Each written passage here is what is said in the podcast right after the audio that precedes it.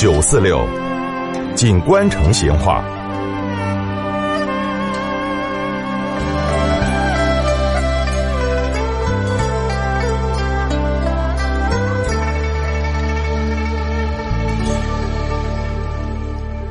听众朋友，今天我们来摆下红牌楼的龙门阵。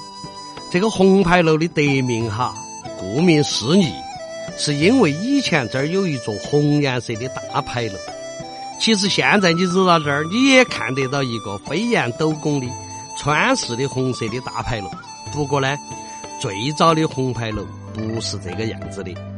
早年的红牌楼有东西两座，而且每一座都是三门式的牌楼。这个门柱高上雕得有龙凤图案。中间那个大门通车辆，两边呢过行人。跟那个传统牌楼不同的是，这两个牌楼都被漆成了红颜色。那么为啥子要把牌楼漆成大红色呢？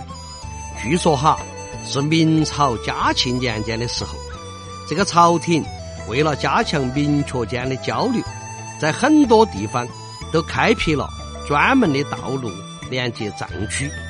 这个成都嘛也不例外哦，而为了迎送藏区的官员，接待来成都经商的藏区同胞，这个蜀王哈就仿效十里长亭的意思，在历城大概十里路的这个地方就修了牌楼，而且呢涂成了藏区同胞最喜欢的这个红颜色，而且其实成都话后头是没得牌楼这个喊法的。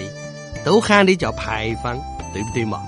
但是当时北方和梵地都把这个牌坊呢喊成牌楼，所以说红牌楼是明确和睦的象征。后头在那个明末清初的战乱后头，这个牌楼嘛就遭毁了，但是红牌楼这个地名还是保留下来了。民国初年，当地的士绅西为了祝愿五谷丰登。就上报这个官府，官府嘛也就批准了，就正式把已经形成长镇的这一块地方命名为云峰场。